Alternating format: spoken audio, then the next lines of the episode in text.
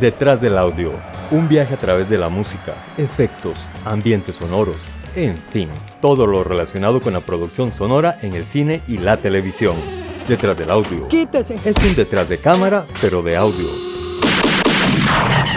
Soundtracks, bandas sonoras, compositores, folies, información inútil pero interesante sobre la producción audiovisual haciendo énfasis en el sonido.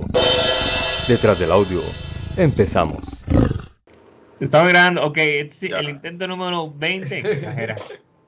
No, estamos en el segundo intento de grabación. Sí, Bienvenidas, bienvenidos, bienvenidas, bienvenidas, bienvenidos y bienvenidos. Exacto. Eh, todo, todo. Hay todos sonidos y conjugados. Todos, todos, todos, absolutamente todos los que pueden escuchar y conversar son bienvenidos. Mira qué bonito la forma en que hay esta Sí. introducción, la apertura. Pa- pa- para eso te tengo, güey. Exacto, eh, para- como para decir esas Para eso cosas. te pago, Ale. Para eso te pago. ¿Qué? Como el meme, ¿qué ustedes les pagan? Como el meme, sí, sí. Sí, sí, sí. ¿Qué ustedes les pagan? Bueno, eh, a todas las personas que nos están escuchando, que esperemos que la CIA, el FBI y la KGB no sean parte de ese grupo, ya que hemos, Exacto. hemos este, intentado grabar este programa, pero algo pasa siempre. Como la lluvia. intentamos grabar ayer, cayó. Es más, todo el día no llovió. Todo el día Exacto. no llovió. Todo el día no O sea, llovió Nos sentamos a grabar y se cae ese aguacero. y la. CIA nos manda la lluvia. Sí, hombre. Y ahora empezamos a grabar y se va la electricidad también. Exacto. bueno. La, la tercera es la vencida. Sí. El programa de hoy, racismo, el tema de moda desde hace 15 días, desgraciadamente. Exacto. Un Un tema que estado vigente, exacto. Pero co- como, como hablamos en la primera grabación, un tema que está vigente, por desgracia, y que sigue vigente. Es que es el problema. Y no solo sigue vigente, sino que las cosas no cambian. Es decir, podemos es tocar los mismos temas una y otra vez y sigue igual. Y sigue igual. Entonces vamos a, a hacer un- una pequeña reseña de ciertas películas, porque son muchas películas y como decía Alex ahora anteriormente, ustedes se lo perdieron porque no lo van a poder oír en esta magnánima grabación. Eh, va de nuevo porque la moto ves que la CIA está Sí, encima. man, es que yo- no, es que también yo, yo vivo en la parte de una calle principal, huevón. Entonces aquí, carro No, que pasa, carro que pasa que Alex vive en la calle, pero lo dejan entrar al para grabar y entonces... sí, sí, sí, sí. Pero es, es- es un tema muy amplio, esto del racismo, hay diferentes tipos de racismo, diferentes tipos de discriminación. En este momento vamos a hablar sobre discriminación o racismo a personas de la raza negra, que es lo que ahorita está en este momento, eh, por desgracia, no digamos, bueno, no, no, ahorita, no ahorita, sino que sigue vigente. Esa es la palabra, sigue vigente. Exactamente. Imagínate. Con ¿Cómo? gente, nos, hemos unido con gente del instituto. que- no, no, no. De cultura afrocaribeña. Exacto, Este, exacto. Ma- Imagínate que la, la primera película eh, grabada en Estados Unidos o realizada en Estados Unidos sobre el racismo fue hecha en 1915, cuando el cine todavía era mudo, huevón. Wow. Y es, eh, fue dirigida por un señor de apellido Griffith y actúa Lillian Gish. Eh, y está basada precisamente en una novela que se llama The Clansman. O sea, Ok. Desde entonces, obviamente el racismo ya es, de- es bastante viejo, ¿verdad? Desgraciadamente. Pero ya desde 1915 se decidió hacer una película sobre, sobre ese tema. Vos estabas hablando de lo que el viento se llevó, lo que el viento Hmm. Lo que el viento se llevó. El viento se lleva de 1939, si no me equivoco. Es Este, imagínate, sí, sí, este. Y muy irónicamente, sí, 1939. Y es, es irónico ahora que estamos hablando de esto de, de que el viento se llevó, porque entre las cosas que tenía esta película, este. Lo primero es que en esta película tenemos el primer Oscar a una actriz, o a un act- actor o actriz en general de raza negra, ¿verdad? Que era este Harry McDaniel. Harry McDaniel, Ah. este, exacto. Ella era como. Es que es muy interesante el concepto de la película, porque lo que llevó es una película que ahorita ha tenido mucha crítica y se ha quitado, vuelto a poner, ¿verdad? Este, se ha solicitado tirarle todo lado por el- Y más que nada es, primero porque el tema de la película es un enfoque a lo que era esta vida glamorosa en las plantaciones de esclavos, ¿verdad? Las plantaciones de algodón y entonces en, las plantaciones que usaban esclavos. Este, y la, la película empieza antes de la guerra civil, ¿verdad? Narra un poco de la guerra civil y, el, y, el, y termina cuando termina la guerra civil, ¿verdad? Me parece. Claro, y entre las cosas que se le habla es que la película en cierta forma glorifica a la gente que se opone a la terminación de, de la esclavitud, digámoslo así. Este. Y, y, es muy interesante porque estaba leyendo que, por ejemplo, a la actriz, a, a, McDaniel, ella, pues el personaje de ella es como la Big Mama de la casa, ¿verdad? La que está muy cercana con los chicos de la plantación, ¿verdad? De, de, la mansión. Y entonces este, ella pasa regañando mucho a la hija, a la niña esta, ¿verdad? Y entre las cosas que la gente criticó en su momento, ojo, criticó en 1900, eran que decía que la señora era muy confianzuda con la chica de la plantación y que esas cosas no eran así en esa época. o sea, es increíble. Exacto. Este, y cuando ella ganó el Oscar, este, la tuvieron sentada en un lugar aparte del resto de los actores, ¿verdad? Este, no pudo celebrar con los actores, obviamente, porque las celebraciones eran unas fiestas para blancos y ella quiera tuvo que ir a un par o un lugar donde solo ella podía celebrar. Este, el hotel donde ella se hospedó era un hotel donde solo podían haber este, blancos, pero le dieron un permiso especial para que se quedara por el asunto de la, de la prevención. Salvoconducto, digamos. Exacto. Este, lo que mencionamos ahorita, bueno, los que se perdieron, los que se perdieron la grabación. que ella pues obviamente quedó muy estereotipada entonces en, el, en este tipo de roles. Y otra cosa que se criticó, por desgracia, o que se le comentó a ella es que la única forma en la que ella en ese momento era posible tener esos roles y, y actuar en esas películas y ganar premios era que tenías que ser parte del estereotipo, ¿verdad? este, y es irónico porque, digamos, eh, la gente ahora estuve viendo que creo que fue HBO que la sacó de programación, esta película de lo que el viento se llevó. Incluso este.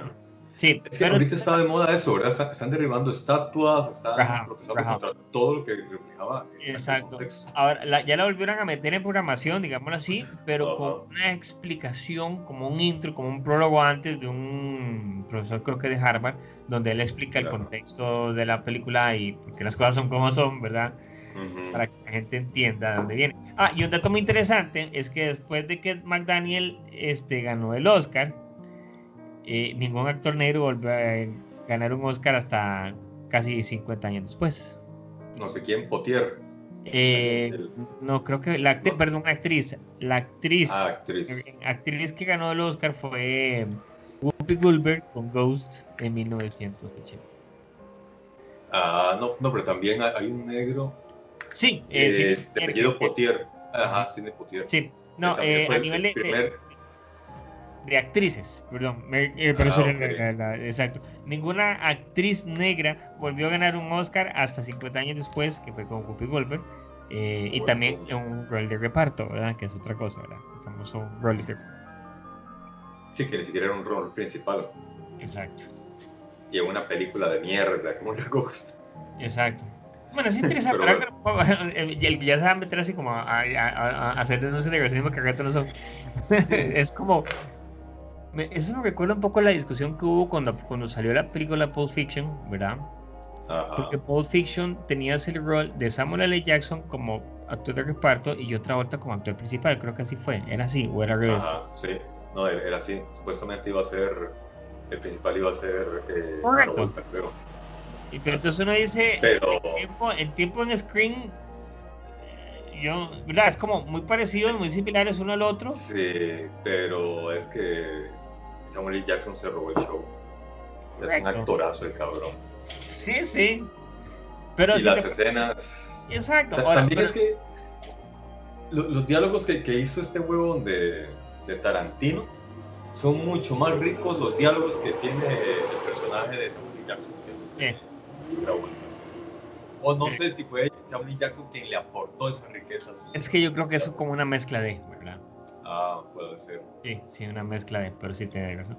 Pero entonces ahí uno dice, bueno, o sea, pero entonces, ¿quién, quién, ¿cómo es la jugada? ¿Quién es el, quién es el principal? Porque era una que en ese momento, ¿verdad? Que, o sea, tiene esa Ah, yo no dije a, a Samuel. Jackson. porque yo, yo, yo, lo pienso en tiempo en pantalla. y uno dice, bueno, sí, está bien. Es que yo Travolta tuvo la primera secuencia donde llevaba a la esposa del mafioso, ¿verdad? A pasear y de todo, y todo eso es su bloque.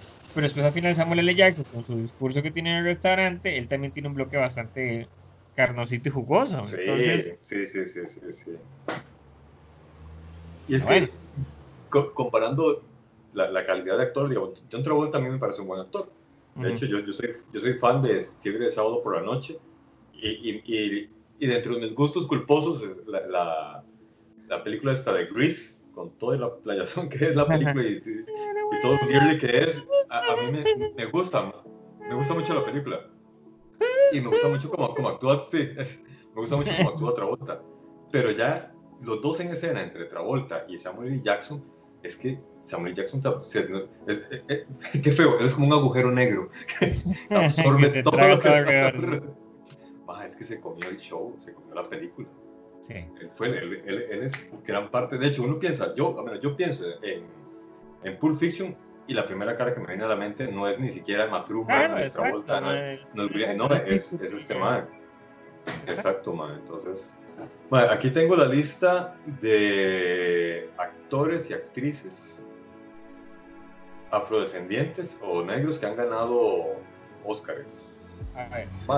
En el caso de los hombres, el primero fue sí, exactamente Sidney Poitier en 1963.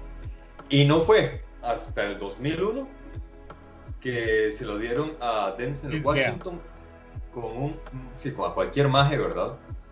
Con un sintón que se llama Training Day. Training Day. No sé si ese, es, ese es el actor principal, ¿verdad? Ah, es actor principal, exactamente. Estamos hablando de, actores principales. Exacto, porque Denzel creo que le haya ganado actor de reparto con Gloria en su momento también. Sí, y de hecho, por Gloria fue que después le ofrecieron el, puesto de Malcolm X, me parece. Bueno, eso, Gloria es una de esas películas que podríamos tener en este momento como tema. Eh. Exactamente. De, hecho, sí, como te digo, él en Gloria, Denzel Washington ganó como actor, pero de, de reparto, eh, el, el Oscar. Y gracias a esa actuación fue que este huevo de Spike Lee, cuando hizo Malcolm X, él dijo, quiero Denzel Washington. De hecho, pues, más adelante, cuando les cuente esa película, eh, Spike Lee menciona que él cuando, cuando se hizo cargo de la película, él nunca tuvo otro actor en mente que no fuera Denzel Washington. Él, quería a él, sí. Decía, lo quiero, quiero hacerlo con él y nadie más. Y bueno, y al final lo hizo Denzel Washington, Washington exactamente. Luego. toda, la filmografía eh, de, de, Spike Lee es bastante. Eh, denunciante. Sí, sí, sí. O sea, las derechas sí. Todas no. Hay, hay, una no. Eh, esta, la de. ¿Cómo se llama el golpe perfecto? De Inside Man, creo que es. Ah, sí, sí, cierto. Eh, esta no tiene nada que ver con denuncia de nada, pero de hecho. Bueno. Me gusta más. Me gusta más que todas. Bueno mazo, ¿verdad? Porque sí tiene un poquito de. Es decir, no, no, Hace amistad con el negro, hace amistad con el negro. No, no solo eso. Si te pones a pensar, el twist al final de quién era el maje del banco. Sí, también. Entonces, fue. Sí, sí, sí. Ah, sí, entonces sí hay. sí, ¿Qué? sí, sí, sí. Y, pero, pero es que es un blanco, para los que no han visto la película se la recomiendo mucho, es muy, muy buena, es muy entretenida, el guion está súper bien construido, no, tiene agujeros, de principio a fin la, la, película está bien contada. El asunto es que es un tipo que se mete a un banco así. De, hecho, La Casa de Papel yo creo que está basada en esa película. Que me corten los huevos, pero yo creo que sí. La Casa de Papel tiene mucho de esa película. El asunto es que es un personaje que se mete a robar un banco, pero él decide quedarse dentro del banco todo un fin de semana. Y él dice que él va a salir caminando por la puerta principal del banco. El asunto es que en todo, en todo este trajín, ¿verdad? De hecho, hacen técnicas muy similares. Los de la Casa de Papel ponen a todo el mundo con el mismo traje, eh, con máscaras para que si se mete la policía no, no sepa quiénes son eh, los secuestradores y quiénes son los secuestrados. El asunto es que el, el líder hace amistad con el policía, que es Denzel Washington. Pero hay un personaje que es Judy Foster que también llega como intermediaria. Ella no pertenece a policía, no es un, ente extraño, pero que es como una investigadora, exacto, que contrata. Es como una, como una magnum mujer. Exacto. Exacto. Y, es que y es Judy Foster, cabrón. Es Judy Foster. O sea. Exacto. es la mamá de todas las actrices. Para mí, es la mujer más bella que hay en Hollywood. Eh, el asunto es que ella como personaje externo intenta también interceder entre los mediadores y, y las soluciones. Y ahí es donde se descubre lo que vos decís, mm. de que es que en el banco hay algo más valioso que el dinero. ¿Y qué es más valioso que el dinero? La información. El amor. ¿No? ¿Me equivoqué? ¿No? Maldita sea. sí, Ale, este no es el programa, dale. Ah, perdón, estaba... estaba... Para febrero podemos hacer uno de un programa así, pero ahorita no. Estaba en la película de Amor y Paz, perdón, me equivoqué de tema. Exacto. El asunto es que hay información importantísima en ese banco que involucra a alguien admirado por la sociedad, Exacto. pero tiene un pasado nazi. Exacto. y muy poderoso, digamos, muy influente. Y muy poderoso. Exacto.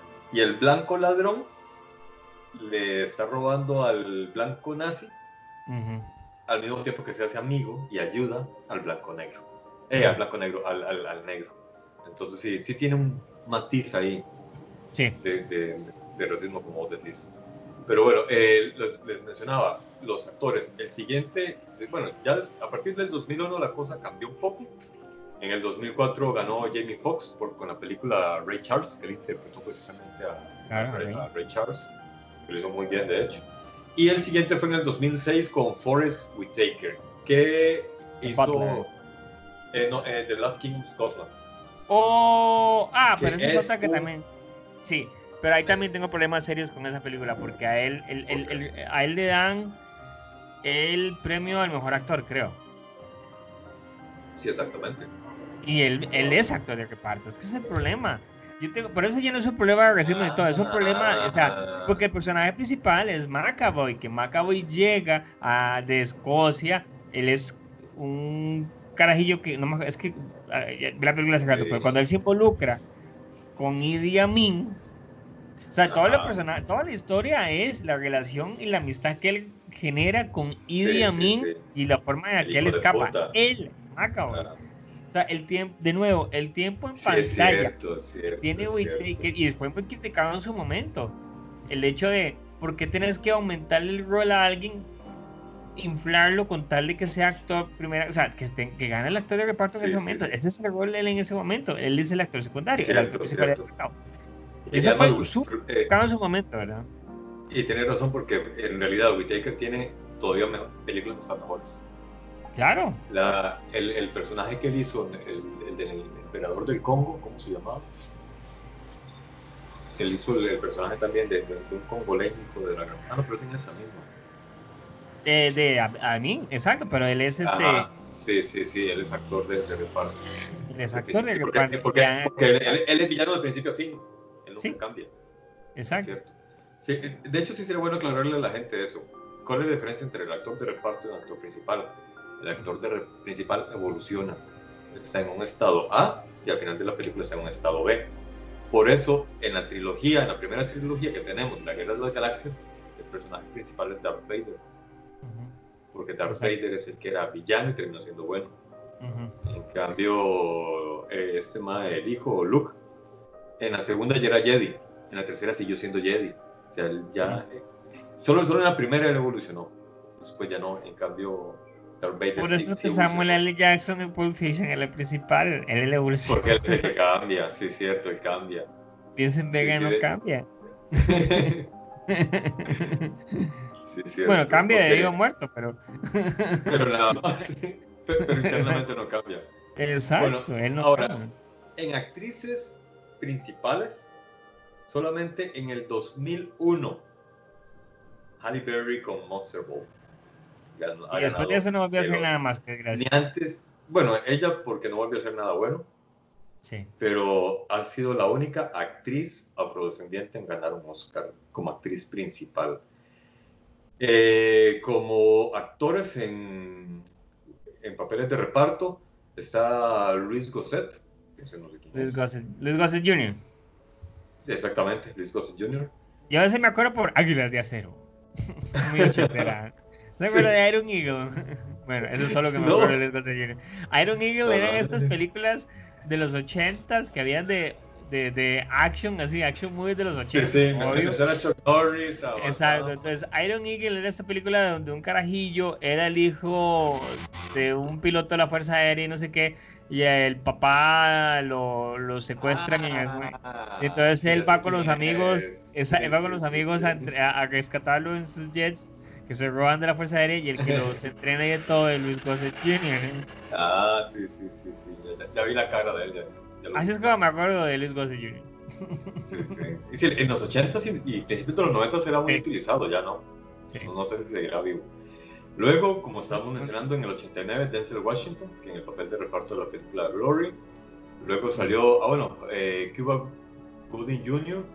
que- Ajá. que este Cuba hace como películas malas y películas pésimas, malas y pésimas, como que, como que no escoge bien sus papeles. Sí, igual Esa pasó fue en, Jerry Maguire. en Jerry Maguire, exactamente. Después de Jerry Maguire no volvió a levantar también. No, ¿verdad? No. Salió, no, salió en puras basuras, puras películas, hasta en comedia lo he visto. Sí. Luego el grandísimo Morgan Freeman, que me extraña que Morgan Freeman no haya ganado nunca un Oscar a Mejor Actor Principal. Porque qué hijo Sí. de puta actor más bueno.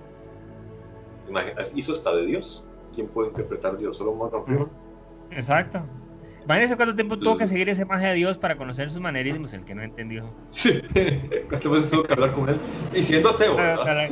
¿Cuántas veces tuvo que estar hablando con O sea, es parte de, de ser el, el red, ¿verdad? Y aun cuando Dios no lo quiere porque se casó con su hijastra o no sé con quién, algo así. Y a esos diositos no los quiere, pero de, aún así dejó que lo interpretara. Luego, en el 2016 y 2018, que Mahershala Ali ganó dos veces.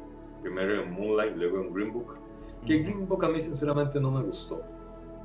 Yo no la he visto. una película, pero es una película, me parece que le dieron el Oscar por conveniencia, porque sí, Sí. sí, ah, no, no, no, no hagamos esto tan de negros, entonces hagamos esta, o más bien, hagamos esta película, eh, eh, es- esta entrega más, más solidaria con los negros, Sí. Porque eh, eso me- bueno. ahí venían saliendo del, del, del, del pleito Es de los anterior- Óscares son muy blancos, anterior- ¿verdad? Sí, Oscar is so exactamente, el año white, sí. Oscars, eh, sí, entonces decidieron de premiar una película que era buena, pero no, yo creo que no. no- no Bueno, y, en el- y ese año, y Green Room le hizo perder a Spike Lee el Oscar, y, y Spike Lee tenía Que, Blanksman. de hecho, sí, y ese es un sintón. La de. Sí. No, no, Policía infiltrado en Sí. el Klan. sí, exactamente, sí. Es muy, muy buena. Yo vi esa película y me gustó mucho. Y una cosa De que hecho- Spike Lee, perdón, odió con que ganara Green Room era que era la segunda vez que como él decía, es la segunda vez que yo pierdo por un pinche chofer que lleva a alguien, una Sí, película de un Sí, porque chofer. he perdido que lleva- conduciendo a, a, a. Ah, el conductor de- Sí, sí. Que Morgan Freeman era el chofer de la señora Daisy, de hecho. Bueno, luego, eh, en la- las actrices en el 39, como ya decía, de Hitty McDaniel. Luego hasta el 90, que ganó Whoopi Goldberg. En el 2006, Jennifer Hudson en la película Dreamgirls. Ujú. no sé cuál es. Figures es la de Luego, los cantantes como... ah, ah, sí, eso cuál es. Luego en el 2009, aquí ya hubo una seguidilla, 2009 con Monique, que es la película Precious. Ujú. Luego Octavia Spencer en The Help. Y en el 2000, no, fue en el 2011, 2013, Ujú. Lupita Nyong'o en 12 años de esclavitud. Dos años, claro. Y en el 2016 también ganó Viola Davis en Fences. Y en el 2018 eh, Regina King. O sea, como que a las mujeres sí les ha, les ha ido mejor. A las mujeres negras sí les han dado más pelota. Sí. Ahora alguien te va a decir, sí, pero son actrices de reparto. Son actrices de reparto, eso sí. Porque en actrices con papel principal solamente una. Tienen toda la razón. Bueno, Entonces, eh, antes de que se fuera... como, es, como, es, es un premio, pero de consolación, va a decir. Igual nunca le vas a caer bien a todo el mundo. Pero bueno. No, eso es imposible. Imposible ganar todo. Bueno, yo les comentaba antes de que se fuera la electricidad en la grabación anterior que eh, hay una película que me llamó la atención que la hicieron en el 60 y qué. Ay, no tengo la fecha de cuando hicieron. es- Aquí está. Eh, Cómo matar a un ruiseñor o To Kill a Mockingbird, que Ajá. fue hecha en el 62. esta película, ojo, fue hecha en el 62 a raíz de todos los conflictos sociales que se estaban dando en Estados Unidos. Entonces dijeron, hagamos una película para reivindicar los derechos de los negros. Esta película está basada en una novela de 1930. Y ojo la trama, así en términos generales. Es un negro acusado de un delito que no cometió, hacia el estilo de los magníficos, ¿verdad? Lo declaran culpable, lo declaran a muerte, lo llevan a su prisión y de camino lo asesinan y nunca juzgan a los asesinos y él nunca cometió el crimen. Y se comprueba, hay evidencias. De hecho, al parecer, el, el, crimen de que él fue acusado fue de violar a una chica blanca. Y hay evidencias, según la historia, él no fue porque para poderla sujetar necesitaba que la persona sujetara a la niña con los dos brazos y el negro, la, mano izquierda, la, no, le servía, la tenía inútil. Entonces él no pudo haberla violado. Y luego se comprobó que ella más bien le echaba el cuento al negro y que más bien el negro se la trataba de quitar de encima porque sabía de que no podía. Sabía que si él como negro se metía con una blanca le iba a ver feo. El asunto es que el papá de la chica, al darse cuenta que la muchacha andaba detrás de un negro, el papá fue quien agredió a la hija. Y eso en la, en la, mm. historia queda comprobado, el abogado que es blanco lo comprueba, pero aún así condenan al negro por negro. Y me pongo a pensar en lo que acaba de pasar hace unas semanas atrás en Estados Unidos, que acusaron a, ya se me olvidó el nombre del negro este, ¿cómo se llama? El que mataron. George Floyd. Ajá, yo con, ¿George qué? Floyd. Floyd. Ajá, con George Floyd. El, tengo entendido que fue acusado de un delito que no cometió, que fue eh, intentar pagar con un billete falso. Tengo entendido que no, no, pero es que eh, bueno, y es que aunque haya sido, del otro, otro, yo vi un Twitter que me pareció muy, yo vi un Twitter el otro día me pareció muy interesante. Era alguien que posteó y dice: A George Floyd y a mí en algún momento lo detuvieron por tener un billete de 20 dólares falso. La diferencia es que para mí esa es una historia que yo cuento como anécdota en las fiestas con los compas y el más está muerto. Pero es que ha sido yo también. Y de haber sido cierto que él tuviera un billete de 20 es falso, eso meritaba que lo mataron. Es que realmente no. Y desgraciadamente, digamos, nosotros no, estamos haciendo un análisis de la historia, estamos haciendo un análisis de películas. Si nos podemos saber, todas las películas de racismo que hay, todas van sobre el mismo conflicto. Sos culpable porque sos negro. De hecho, hay, ahora que es eso, eh, es que, exacto, eso, eso ya es como, sos culpables que se demuestre lo contrario y si son negros tienes que mostrarlo más todavía. Sí. qué, qué, qué, duro, ¿verdad? Eso me recuerda, pensando ahora sobre todo, porque de hecho me parece interesante, justo ahora que ya falleció este director, Joe Schumacher, que falleció hace un par de días. Eh, Joe Schumacher tiene una película en 1996 que se llamaba Tiempo para Matar, o Time to Kill. Time to Kill es una película que gira en torno a un juicio es en Mississippi. Como se lo digo todo, ¿verdad? Que Mississippi pues tiene su fama de ser uno de esos estados eh, pesaditos a nivel de racismo, ¿verdad?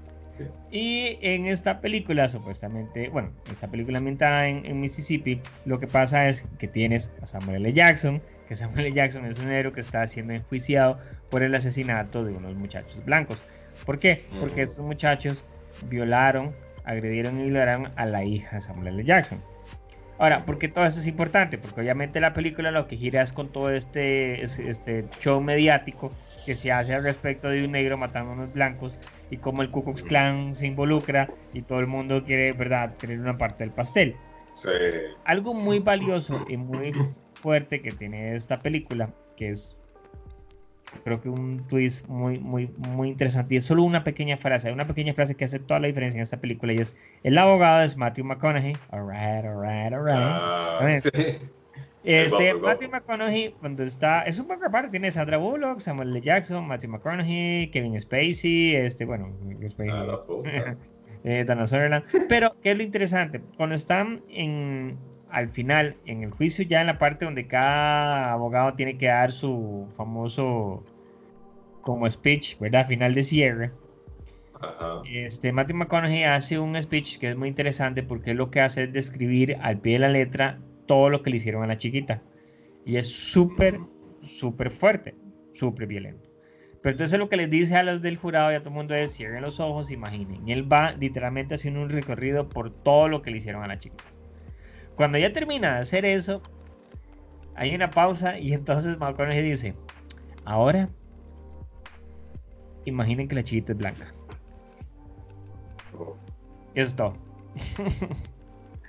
entonces le da un peso diferente porque te das cuenta que es eso, ¿verdad? O sea, como no se está valorando el, peso de la violencia porque la chica era negrita, pero si hubiera sido blanca, las cosas hubieran sido diferentes si el, todo hubiera sido juzgado de otra forma diferente, ¿verdad?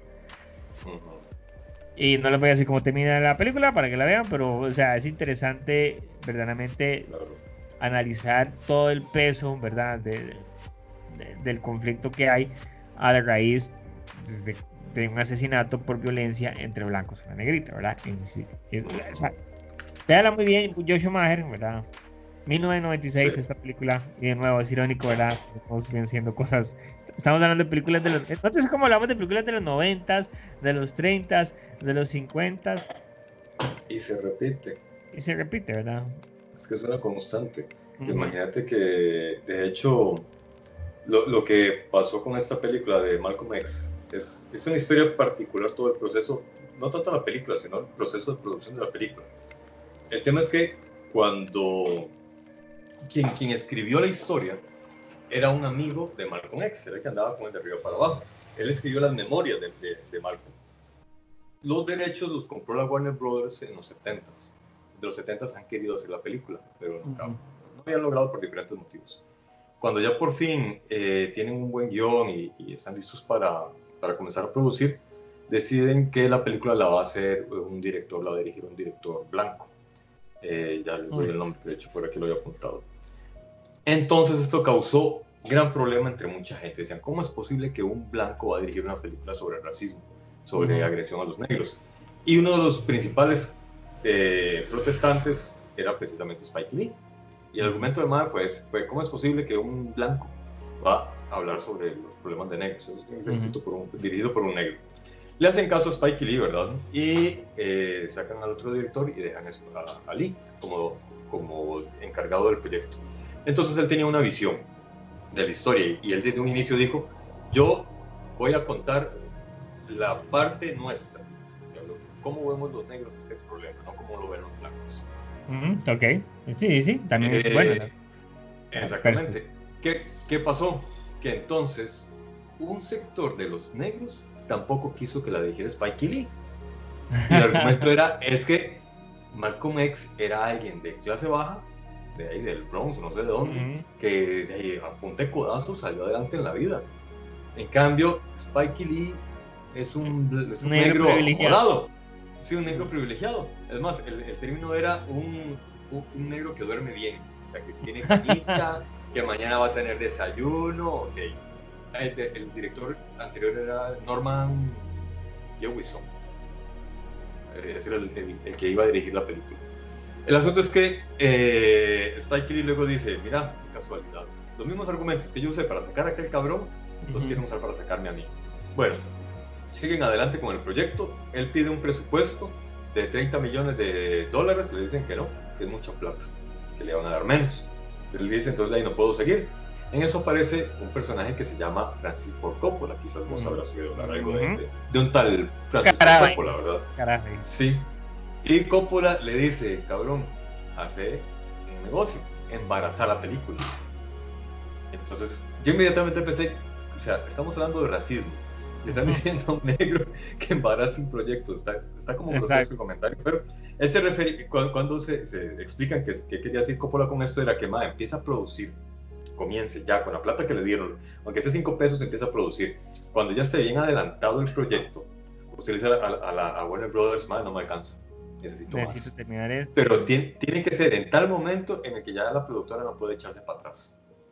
Que ya hayan invertido tanto tiempo y plata Exacto, sí, la embarazó el proyecto. Literalmente lo embarazó. Lo preñó y no tuvieron cómo zafarse de eso. Ya no tenían cómo abortar, digamos. Ya estaban en el octavo mes. Le dieron más dinero a, a Spike Lee. Y ojo, le dieron más dinero y no fue mucho. Todavía Spike Lee tuvo que dar parte de su salario para hacer la peli. Porque igual no querían soltar más. al final eh, lograron postproducir la película, pero no con dinero tampoco de. O sea, lograron terminar la producción, pero no había plata para postproducir. Entonces, un, una, una organización que se llama Black Americans dio el dinero. Black Americans está fundada por eh, Bill Cosby, Oprah Winfrey, Michael Jordan, Magic Johnson, Janet Jackson, Prince y Peggy Cooper Cuffins, que es el último no sé quién es. Gente famosa, negra de Estados Unidos, con mucha plata. Respetables en su momento. Respetables en su momento. La gran mayoría, bueno. Te estoy viendo Bill Cosby. sí. Bueno, pues sí, algunos han venido menos, desgraciadamente. Eh, el asunto es que ya lograron terminar la película y la gran ventaja de esto es que al ser dinero privado, Warner Brothers no pudo meter mano en la postproducción. Entonces el, el, corte que hay es el de Spike Lee. Él dijo así va a ser la película y se acabó. Y él puso, cuando iban a estrenar, él puso una condición para la, conferencia de prensa.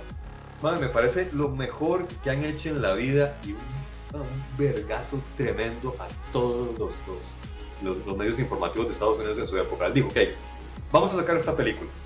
Es sobre este tema, sobre este personaje. Este es el actor, Denzel Washington, que acaba de ganarse un Oscar. Están invitados única y exclusivamente periodistas negros. No quiero un solo periodista blanco aquí. Entonces, mm. todos los medios con el dedo metido entre nalga y nalga, porque no tenían huevo. Ah, sí unos medios se enojaron, dijeron que no, que cómo es posible, que es racismo, dicen, ver lo que se siente, puta, ver lo que se siente. Exacto. Y él se, se mantuvo. Por racismo, sí. ese periodista negro y hace la, y hace la entrevista, yo todo por... O no, sí, si no tiene, ya no es problema mío. Exactamente. El único medio que recapacitó es el, el, Los Angeles Times, que me llamó la atención que fuera el de Los Ángeles, porque sí, Los, los Ángeles es como el Estado más abierto, ¿verdad? El que tiene la mentalidad más progresista de los Estados Unidos. Por lo menos esa es la idea que me queda con todo lo que ha sucedido últimamente. Y ellos son el único medio que dice, tiene razón, vamos a contratar no solamente un periodista negro, sino que vamos a contratar un editor blanco y uno negro. Y esa es la política de ese medio desde, entonces. Si hay un editor blanco, hay un negro también a la par. Y entonces ya mandaron periodistas negros a, a hacer la entrevista. Ok, hasta ahí todo bien Luego, eh, la película le gustó a todos los actores, por dicho, tanto a blancos como a negros, y a negros ricos y pobres.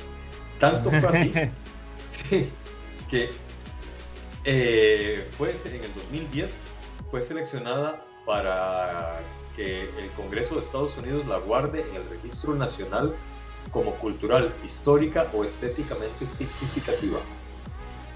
Es el único director negro Spike Lee, que tiene una película eh, guardada en las bodegas del Congreso de los Estados Unidos. La película realmente marcó un antes y un después.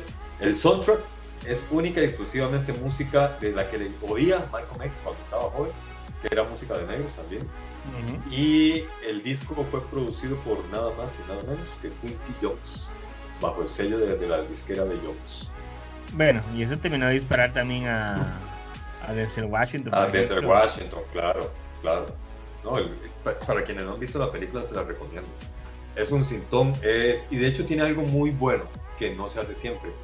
Por ejemplo, algo que se le critica a esta película de Rhapsodia Bohemia es que solo cuenta la parte bonita de Queen. Sí, todo es como muy lindo. De Mercury, exactamente. Yo no soy vicioso, me gustan los hombres, pero me gusta un poquito. No soy una loca desaforada y así. Ok, en esta película se cuenta el lado malo también de Malcolm X. Malcolm X era un delincuente al inicio y terminó en la cárcel. Y eso lo ponen en la peli. Dicen, este cabrón era una mierda de persona y estaba destinado a ser un delincuente, pero en la cárcel eh, se hizo musulmán. Pero de los musulmanes buenos, ¿verdad? No, no, no de los musulmanes suicidas, sino de los buenos.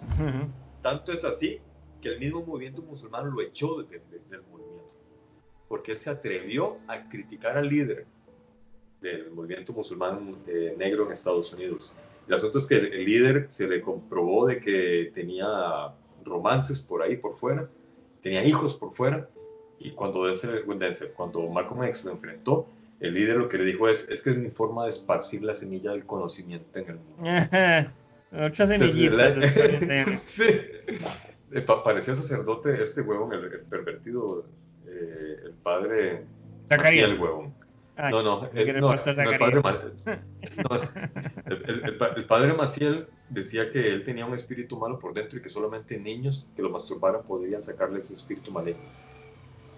Algo así, algo así pensaba este líder musulmán. Entonces Malcolm X lo, enfrentó, se enojó con él, lo echaron y a Malcolm X, quien se cree que lo asesinó, fue precisamente el mismo movimiento musulmán, aprovechando la reciente muerte de, del otro, ¿cómo se llamaba? De, Martin Luther King, que a ese sí lo mataron los blancos. ¿Ves? Mm. Entonces, sí, fue, fue hay una historia ahí. Eh, interesante. Sí, hay, hay, una, hay, una, teoría interesantísima debajo de la muerte de Malcolm X y ahí se refleja en la peli no se plantea directamente que fue asesinado por los musulmanes, pero sí dicen como que, vean, también está este detalle por aquí que también debería tomarse en cuenta. No, todo es color negro aquí, en, color negro bonito aquí en esta zona. También hay, cabrones. Entonces, eh, este fue el único sector molesto fue precisamente los musulmanes porque contaron esta otra parte de la historia de que Malcolm había tenido este conflicto interno. Pero bueno, el tema es que la película sí, sí tiene una relevancia grandísima en los Estados Unidos sobre este tema, sobre el tema del racismo. Tanto es así que, como les digo, está, está en, la Reserva Nacional y de ahí es la única película, de, es el único negro que tiene una película ahí.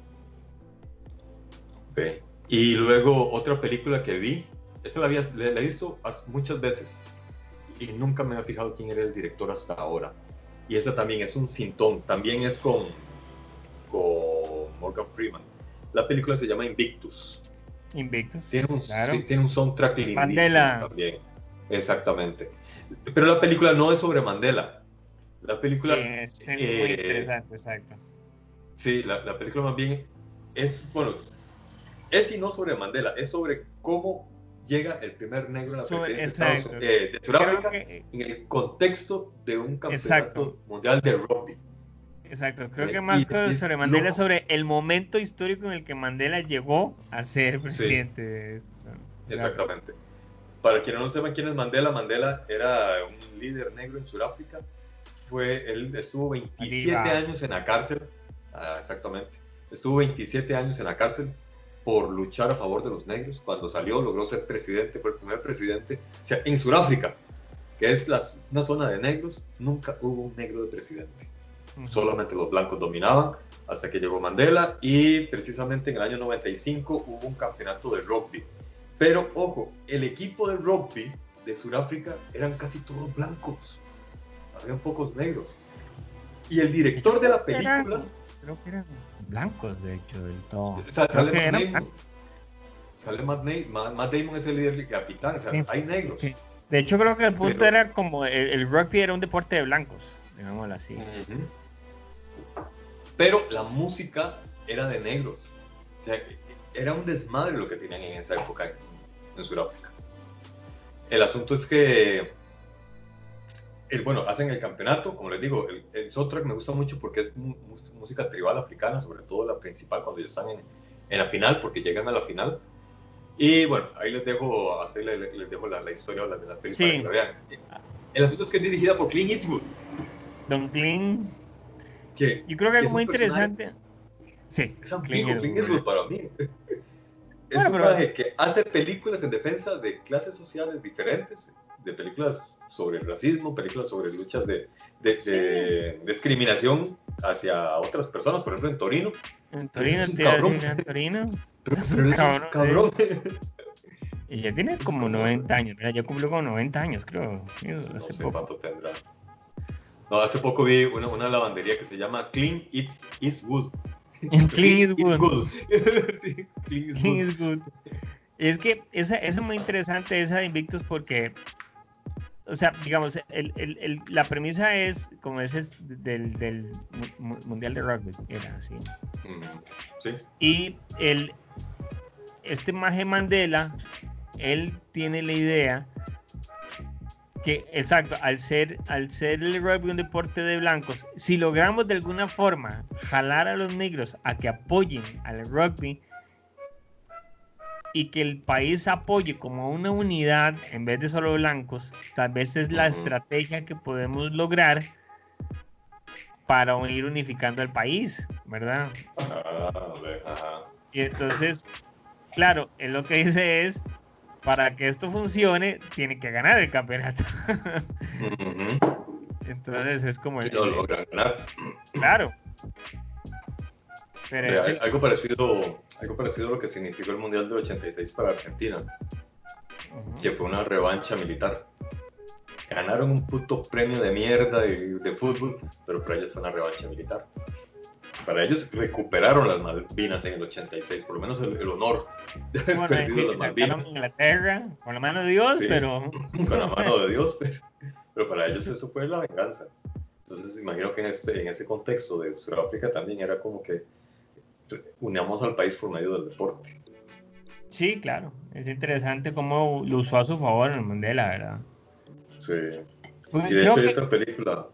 no sé si Ah. es- era soccer por un lado y, y, y rugby por el otro, digámoslo así como estaba No, no. segmentado. pero No me acuerdo. No. Eh, No, no, eh, este es un- únicamente sobre rugby. No, no, no, me refiero a que si, es decir, si en Sudáfrica era, por ejemplo, como que los blancos jugaban rugby y los negros jugaban soccer, digámoslo así, no, no me acuerdo. Ah, no sé. No, yo No, no. a la casa, a la casa del león. Es-. Eh, Hablando de racismo y... Eh, chicos, seguimos aquí con un problema que sigue durante 100 seguiremos 100 años más. Pero, vos sabes que entre las cosas- entre las cosas que vi, me, ah, vi un documental en Netflix que me parece muy interesante que se llama 13 o Ajá. Enmienda, Enmienda 13 Ajá.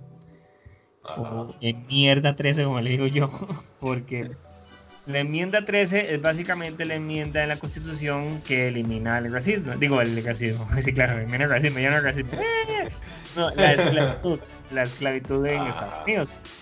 Una esclavitud que se ratificó hasta hace poco todavía. ¿Cómo fue? Creo que an- el, el viernes pasado se celebraba el, el Juneteenth, no sé cómo se dirá en español, Juneteenth, que es el, cuando el último estado en Estados Unidos, que es Texas, ratifica la enmienda 13.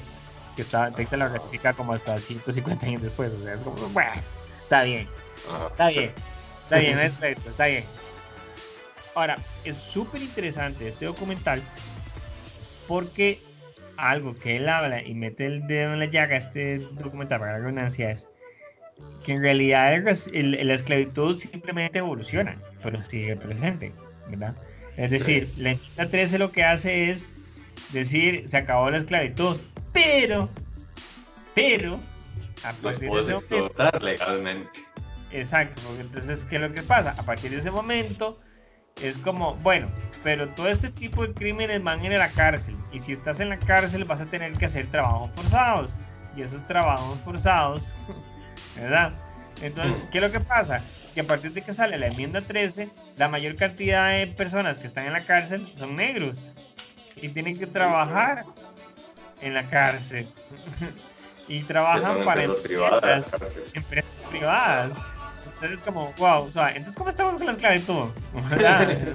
Entonces es como una esclavitud legal. Exacto, entonces es como un análisis de lo que es el complejo industrial prisión que hay en ese momento y de cómo a final de cuentas es este se criminaliza el comportamiento de los negros Sí, sí, sí. para arrestarlos sobre cosas que los blancos no los arrestas comúnmente. Y como te digo, después los pones a trabajar. Entonces, de nuevo, eh, eh, ¿eliminamos verdaderamente la esclavitud o no la eliminamos? Entonces, lo recomiendo está en, en Netflix, enmienda 13, es dirigida por Ava Duverman. Este, creo que ganó un Oscar, si me equivoco. Creo que ganó el Oscar en su momento. Este, sí, este, ajá, por el mejor documental. Este, no, fue nominado. nominado. Es, pero es muy bueno, muy, muy, muy bueno. Este, de nuevo, pues, cuando empezás a investigar te das cuenta que uno realmente no sabe nada de la vida. Sí. Como las grandes empresas tienen mucho poder que uno no tiene. Sí, sí, sí. Y ahorita lo estamos viviendo con la pandemia. Las ¿por tiendas tienen que cerrar, la- las tiendas tienen que cerrar y los mega almacenes tienen que estar abiertos. Bueno, no solo eso. ¿eh? Es como, estamos en media pandemia y es como, hay que darle ayuda económica a las grandes empresas para que no cierren, mientras uno aquí tiene que Sí. hace para pagar. Sí, sí, sí. Y cuidado no pagas tus impuestos, huevo. Cuidado no los paga. de hecho, en Netflix hay varias, varios trabajos sobre el racismo. Yo estuve viendo, eh, ¿cómo se llama? ¿Cómo nos ven ellos? O cuando nos ven ellos, algo así se llamaba, no me acuerdo.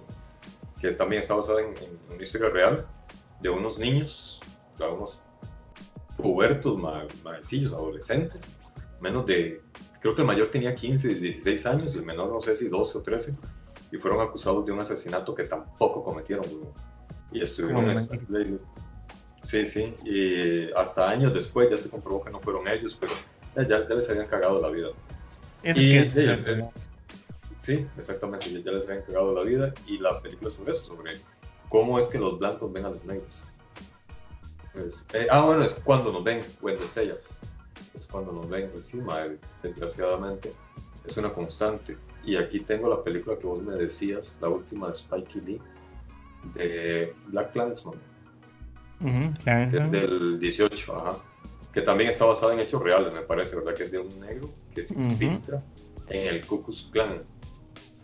Que de hecho, madre, vieron de que a raíz de todo este asunto, del, conflicto que se está dando en Estados Unidos, me estuve viendo ahí unos, unos videos. Yo no sabía que el Ku Klux Klan nació en el Partido Demócrata. Imagínate. Mm. Antes era, antes era al revés. Los republicanos eran los tuanis y los demócratas eran los hijueputas. No sé en qué momento cambiaron de papeles. Porque de hecho tengo entendido que hasta los mismos republicanos eran los que estaban a favor de la abolición de la esclavitud. Y los demócratas fueron los que fundaron el Ku Klux Klan. Después hicieron un cambio ahí extraño y ahora más bien es al revés los republicanos somos hijos de la gran puta. Eh, el asunto es que esta película cuenta cómo un policía negro, por medio del teléfono, logró infiltrarse en el Ku Klux Klan. Ahora, aquí hay un asunto que, es, que, que, me parece de no, no clave, pero sí me llama mucho la atención. Más allá del racismo, existen diferencias fisiológicas entre las diferentes etnias no mm. solamente eh, color de piel, ¿verdad? Obviamente, si uno ve a un negro, la parte de un blanco se, diferencia mucho, pero hay un asunto en la voz también que es muy diferente. El timbre de alguien afrodescendiente es diferente al timbre de voz de un blanco descendiente, digamos. Mm. El negro tiene como más potencia, ¿verdad? No, no sé qué se debe, pero vos oís a un negro hablar y decís, este más es negro. No, no es necesario verlo, con solo oírlo por ejemplo, el famoso cantante Tom Jones, no, eh, Tom Jones es, ¿verdad? El de, Tom Jones. Vegas, el, que canta como, como negro. Ese, sí. Ese más, vos lo oís y decís, este más negro. De repente los ojos y lo ves blanco, pero tiene facciones de negro. Entonces, porque los negros tienen un timbre diferente. Igual, el, el timbre de voz de un chino es diferente al del resto de la humanidad. Eh, incluso, weón, el latino. No sé a qué se deba, no sé si serán asuntos culturales que aprendemos a la hora de crecer o una cuestión fisiológica en nuestras cuerdas vocales, no sé.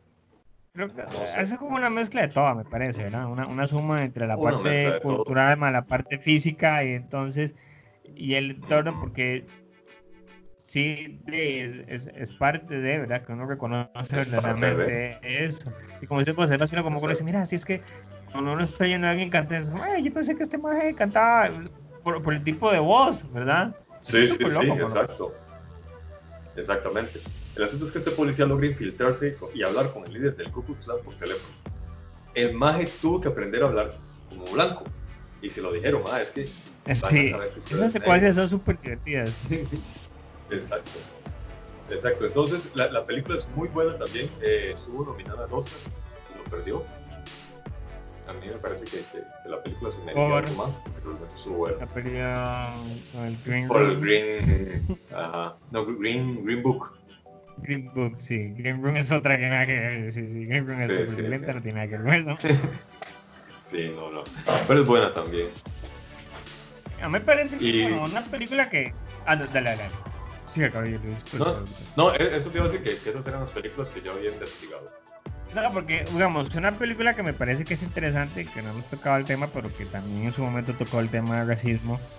desde el otro, bueno, es Historia Americana X, American History X. Ah, sí, cierto. American History X.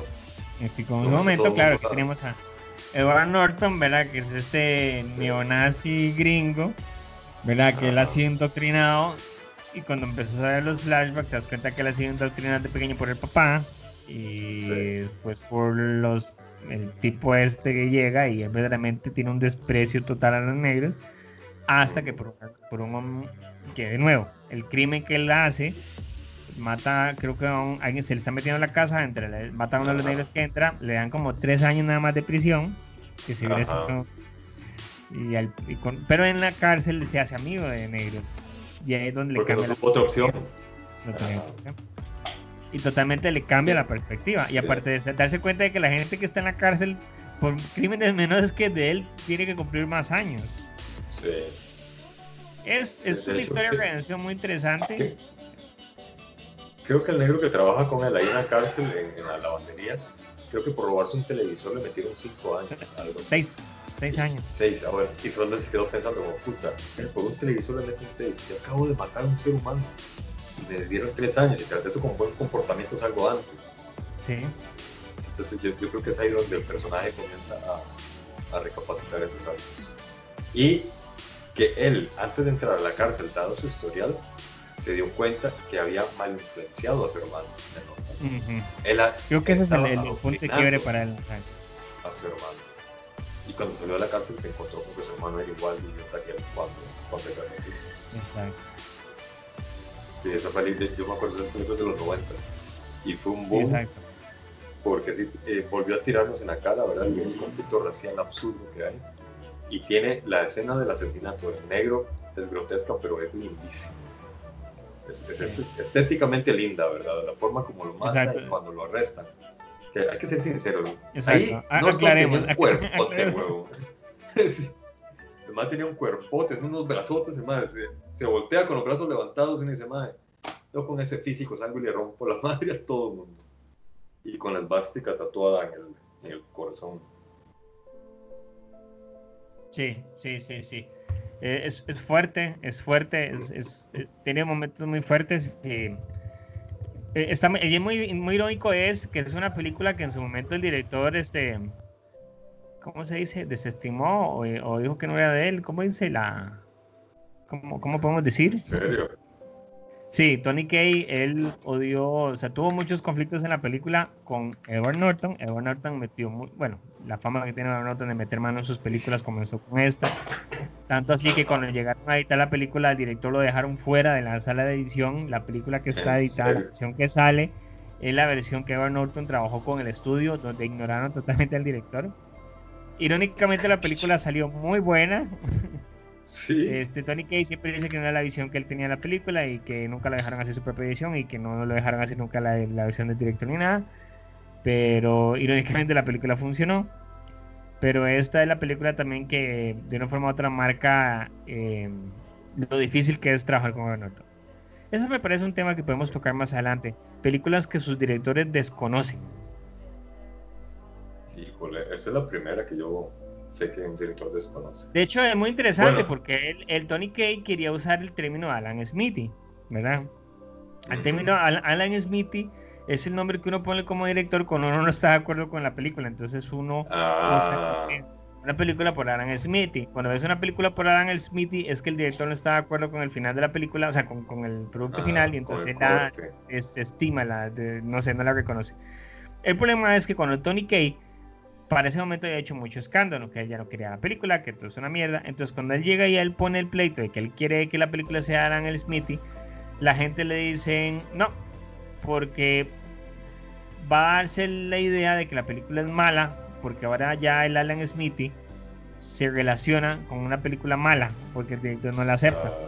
Entonces dijeron, no, de hecho a partir de ese momento ya no se usa Alan Smithy, creo que nada más puse el sinónimo que uno quiera porque ya Alan Smith se volvió un término malo, ¿verdad? Una película buena en el y no lo dejaron.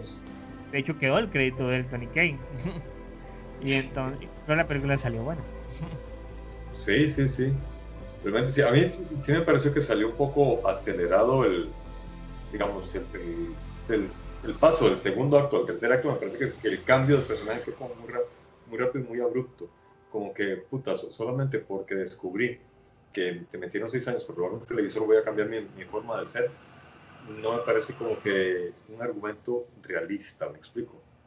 O sea, no, no, no, no, es una, no, es algo que te digan que te haga cambiar de parecer. Siento que, que para que alguien cambie tan radicalmente tiene que vivir una experiencia más fuerte. Sí, como más paso de años, sí.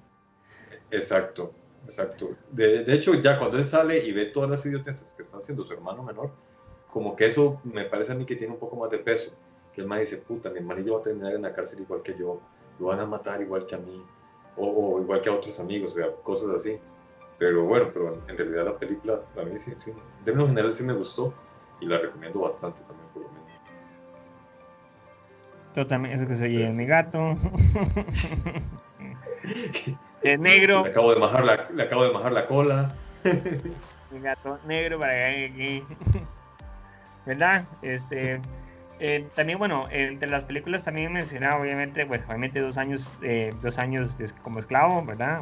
12, este, 12 años. 12 años, 12 Years a Slave, es dirigida por Steve McQueen.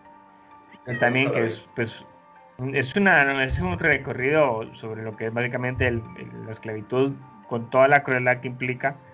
Este, fuerte, muy fuerte. De hecho, esta película es la que le da el Oscar a Lupita Nyong'o. Lupita Nyong'o, no sé, me corregirán si no está bien dicho. Muy bonito el papel de ella, súper triste, conmovedor. Este... el primer Oscar de ella, ¿verdad? Sí, el primer Oscar de ella. ¿Por qué la película? no, este, sí, es este bueno, lo que pasa es que esta, digamos, uno puede hablar de racismo, pero es que esta película está enfocada específicamente en la parte de la esclavitud, entonces como que es obvio que hay bastante racismo, entonces por eso vale la pena mencionarla, pero creo que lo interesante ahorita que estamos tratando de hablar es como películas donde el racismo es algo sistemático dentro de la sociedad, ¿verdad? Ahorita. Sí, exactamente. este, otra película muy interesante también en su momento, que es una película de deportes, pero también da un pequeño pizca ahí de vistazo de racismo. Hay bastantes digamos, tenés este, recuerda Remember the Titans, que es este cuando se da la inclusión de jugadores negros eh, con jugadores blancos en un equipo de fútbol americano. Ah. Este, tenés este 42. Ah, hay una, hay una, no me acuerdo cómo se llama, pero es de, de béisbol, con el primer jugador béisbol, 42, exactamente, 42. Es la, historia de, ah. la historia de Jack Robinson, que es el primer jugador negro. Y obviamente, pues, pongámoslo así, toda la mierda que tuvo que aguantar el mismo camerino. Ese uno de los jugadores lo hacía exactamente, ¿verdad? Sí, sí. Este, 42, que de hecho es este, interpretada por nuestro querido Black Panther, ¿verdad? Chadwick Boseman. Este, dirigida por Brian, Brian Helgeland, interesante Helgeland dirige esta película porque Brian Helgeland yo lo reconozco por por un corazón de caballero, pero bueno. También este, exacto. No pasamos de, esas, caballero a... esas películas malas que me gusta ver. Exacto, ¿verdad? Es, entretenida. Absurdo. Exacto. Pero. El difunto Pero, 42, se la recomiendo. Buena película, año 2013. Este, hay bastante, hay bastante. Podríamos seguir toda la vida hablando. Sí, sí. hay bastantes, pero que, que narran lo que pasaba antes. Y ahora no hay tantas pero digamos, de lo que pasa actualmente, pero es lo mismo que pasaba antes, no sé si, estoy siendo claro. antes creo yo que había muchas películas sobre el racismo, de cómo era el racismo en los 30 y en esclavitud, no sé qué. Sí, y ahora... Ah, creo que hay mucha serie ahora. Lo que pasa es que, serie, no, te soy sincero, no he investigado series, pero creo que hay mucha serie que toca el tema. Digamos, hay una que se llama Dear White People, que era una película que también ahora es una serie. Sí, sí, sí. esa toca mucho ese tema. Este, pero yo, serios, honestamente, sí admito que no me he metido a investigar. Bueno, incluso la Watchmen, la serie Watchmen nueva que salió, tiene un enfoque interesantísimo sobre el racismo, ¿verdad? Y es uno de los primeros en tocar la masacre de Tulsa que, Tulsa que pasó a principios de siglo. Y, y, que es una masacre que pasó en la vida real, que la gente dice, ¿cómo es posible que la gente nunca supo de esto o que la gente no habla de esto en las escuelas? Y es igual. ¿Por qué sale? por un grupo de gente enojados que van a linchar, hacer un linchamiento masivo porque una muchacha acusa a un negro de que la, la acosó, lo cual no fue Ujú. cierto, simplemente. Entonces, Exacto. entonces la forma en que ellos usan el racismo aquí en esta película, es- en, en esta serie de Watchmen, es súper interesante, súper, súper interesante. Se lo recomiendo también. Sí. Ta- tanto así que el, el doctor Manhattan decide volver como negro. ¿Qué? Cuando vuelves como negro. Ay, sí, es cierto que la gente no lo ha visto. Se, se la recomiendo, véanla, porque sí. Y de hecho, ahí, en esa serie, en The Watchmen, medio se insinúa el tema que te comenté de los orígenes del Ku Klux.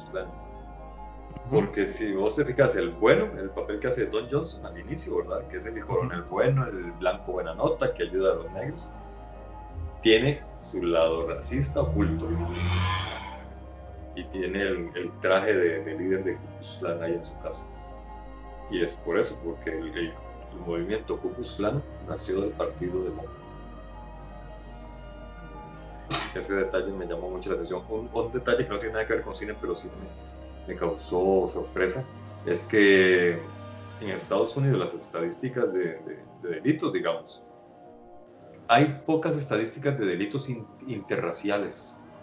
Como que los negros atacan negros, los blancos atacan blancos, los latinos latinos, así están, estamos como sectorizados. No quiere decir que exclusivamente, pero que sí, que la, may- la mayoría de, de ataques a negros son producidos por negros. La mayoría de ataques a blancos son producidos por blancos y la mayoría de ataques a latinos son producidos por latinos. Que eso de que los negros andan matando y acusando a los todos blancos no es así. Estadísticamente no es así. Que los negros casi siempre se hacen daño entre ellos y los blancos entre ellos. Y los latinos entre nosotros. los- ticos con los ticos. nosotros. Tomamos una birra y nos echamos el show. Exacto. Ahí nos cagamos en Tomamos la todo, foto, sí. nosotros ticos también a su manera. Y posteamos los videos de los pleitos, nada más. Exacto. Bueno, Como si no eh, fuera con nosotros el problema. Como si no fuera con nosotros. Exacto. Exacto. Se nos pasó el tiempo, pero tenemos mucho tema, Sí. mucho material todavía. Este. Alejandro, el charlatán de podcast. Ahora que me acuerdo, nunca sé, este porque me acuerdo que nosotros arrancamos el programa y nunca nos, nos presentamos ni nada. Es como, es que ya la gente sabe quién somos, güey. Ya, está, obvio, es muy famoso, güey. Yo, yo ya llego al súper y me dicen, ay, usted es el del, detrás del audio, ¿verdad? Largo de aquí, fuera de aquí, maldito mal. racista. Alcohólico, racista, drogadicto. Güey, puta. De una vez a la cárcel me mandan. Aló, policía. Tenemos un moreno aquí. No le puedo decir que es negro porque no, ni a eso llega el cabrón. Ni, a eso. ni para negro sirvió. Bueno, eso es muy interesante, algo que salió como para cerrar, ¿verdad? Como empezaron ahora con las cámaras y todas estas grabaciones, empezó a salir mucho a la luz la gente que amenaza a los majes de llamar al 911 para decir que un negro me está tratando de, de Sí. matar y agredir. Y ahora con las cámaras puedes probar que es simplemente una exageración, ¿verdad? Sí, sí, sí, sí. Como dice, que Mae. problema porque... ¡Wow! O sea, es como- Una señora en Estados Unidos, una gringa, se quitó la mascarilla, le tosió a un niño porque estaba hablando español con la mamá. ah. Yo, yo vi en, en- Nueva York, en el parque, una muchacha que el, el, chavalo este le dice que el perro está suelto y que en esa es una parte donde tiene que andar con correa al perro y no sé qué. Y la muchacha se altera y le dice, no se me acerque, no me diga nada. Y entonces llama a la policía 911 para denunciar que, que, que hay un tipo que está, que la quiere agredir, un negro y no sé qué. Y él lo está grabando todo. Pero el tipo es un tipo estudiado, que él es observador de aves, que está ahí por lo mismo observando las aves. Y aparte de que, de que tienes que andar con el perro amarrado porque si lo dejas suelto va a espantar a las aves y no sé qué. Sí. Y es un propón, la chica perdió el trabajo, porque el problema es que ya hay forma de probar que estás inventando la acusación. Y lo que la gente bueno. dice es, en ese momento era cuando estaba en la Club, dice, pucha, es que si yo no tuviera esta prueba visual, yo hubiera terminado como ese tipo. sí. O sea, ¿quién, quién me quita a mí que yo no hubiera terminado como él igual? Simplemente. Exactamente. Que he dicho que existe la tecnología. Ya ya Exacto. estamos más a salvo. No, y verás que gacho, porque, digamos, eh, yo, obviamente como centroamericano que soy, tengo mu- muchos rasgos indígenas. Y yo soy bastante oscuro. La gente me conoce ha visto que soy de piel bastante oscura. No tengo rasgos de negro porque soy, de, soy indígena oscuro. Y, en mi familia, o sea, a mí me pasa la de Lelutier. Mi familia son morenos, pero mi apodo es el negro. O sea, yo, yo, yo, soy más moreno que el resto de mi familia. Aquí en Costa Rica, huevón, antes, ahora no tanto, ahora como ya tengo cara de, viejillo, ya no me joden tanto. Pero cuando yo estaba en la universidad, madre, la policía era necia conmigo, pero necia, güey. A mí la policía no se me acercaba a pedirme la cédula, a mí me pedían mis documentos. Sí. bueno, es que, ¿cuál es la diferencia? que justifica. Yo creo que lo conozco, pero sabe que justificaba, pero bueno. pues, es muy diferente que te pidan la cédula que te pidan los documentos. La cédula se la pide nacional, ah, los documentos son extranjeros. Eh, luego, igual, en los supermercados, desgraciadamente, sí, siempre como, antes sí, sí, solo ya no tanto, siempre había como un policía chequeando a ver dónde andaba yo, en qué pasillo. Hay que añadir que además de mi color, yo en eh, época universitaria, al igual que muchos, andaba vestido deschalchalado, con jeans rotos y toda esa mierda. Sí. Entonces, ahora viste que saque corbata, entonces ya es diferente.